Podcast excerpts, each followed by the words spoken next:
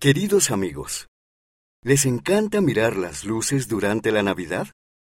Tal vez las vean en un árbol de Navidad o en una exhibición con figuritas de la Natividad, aunque la luz más brillante del mundo es la luz de Jesucristo. Pueden sentir su luz cuando aprenden sobre Él, cantan una canción acerca de Él o piensan en lo que Él haría. En la página 2 pueden leer lo que dijo el presidente Nelson acerca de compartir la luz de El Salvador.